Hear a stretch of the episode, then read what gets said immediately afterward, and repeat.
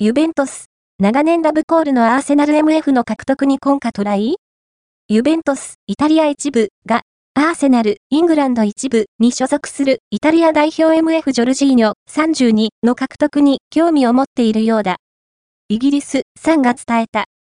正確なパスと戦術理解度の高さを武器に、2018年夏に、ナポリからチェルシーに加わったジョルジーニョは、昨年1月に、同じ年のライバルクラブであるアーセナルへ完全移籍。